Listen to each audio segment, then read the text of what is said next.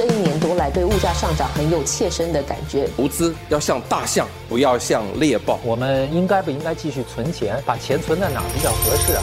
理财万事通，理财万事通，你好，我是九六三好 FM 的思源。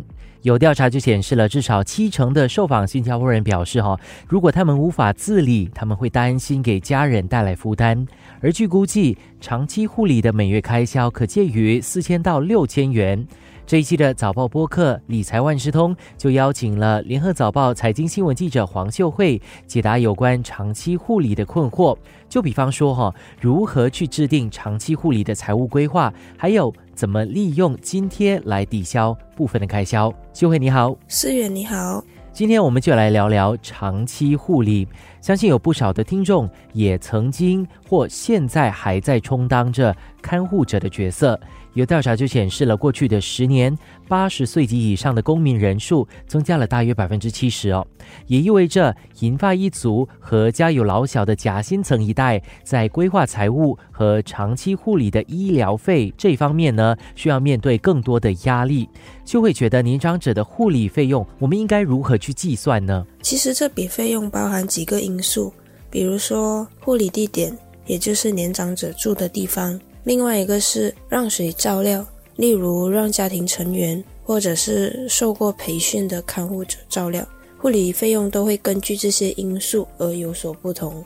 那一般来说，住疗养院的开支会是多少？如果要聘请帮佣照料的话，它的花费啊，还有亲人的照顾又有什么不同呢？根据保险业内人士的估计，居住疗养院的每月花费大约五千七百元。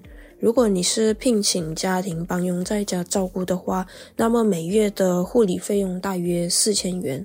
如果是由亲人照顾，那么花费就大约四千八百元。假设以每月大约三千元的疗养院费用以及百分之三的通货膨胀率来计算，那么十年的疗养院费用就会高达五十万元。这笔费用啊，其实听起来啊，就是一笔非常庞大的数目。我们可以如何规划长期护理的财务事项呢？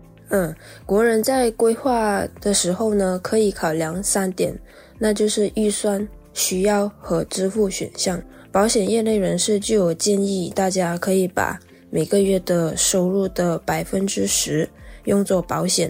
然后呢，就把其中一部分支配给长期护理保险。那么，长期护理保险的实际比例呢，就取决于其他保险的需要和费用，譬如人寿、重病和医疗保险等等。刚刚你有说到哈，可以用收入的一部分来购买长期护理保险。那市场上哈，目前有哪些护理保险呢？市场上有三种长期护理保险。第一就是终身护保或乐龄健保 （Elder Shield） 的附加险，第二就是残疾保险，然后最后是重病保险。保险业内人士就有指出，多数人在结合这三种保险的全面规划后，就能应付初期和持续的长期护理开销。说到这里，我有一个问题要问秀慧。刚刚说了这几种，我们只需要买其中一种护理保险就足够了吗？这不一定的。比如说，终身护保或乐龄健保计划不足以应付全部的长期护理开支，所以呢，大家应该要根据自己的财务状况和偏好增加额外的保障。根据业内人士的建议呢，大家可以尽早锁定保障范围才是明智的做法，尤其是在长期残疾等方面的保障。一旦年满三十岁呢，国人就可以申请购买附加险来增加自己的终身护保计划保障。那国人除了购买护理保险之外呢，还能通过什么方式来应付昂贵的长期护理开支呢？其实呢，政府有提供一系列的补贴，让国人抵消部分的长期护理开支。专家指出，那些因为现有疾病而无法得到保险公司保障的年长者，可以考虑从退休金预留一笔资金来支付严重的残疾费用。此外呢，他们也应该利用政府提供的各种津贴来降低他们的开销。随着本地老龄化的情况还有局势越来越显著，上有老下有小这样子的财务压力。是许多国人所面对的，而长期护理呢，更是一笔很巨大的开销。今天的早报播客理财万事通，谢谢秀慧跟我们来讲解长期护理的财务规划。谢谢秀慧，谢谢思源。理财万事通与你分享既专业又易懂的财经知识。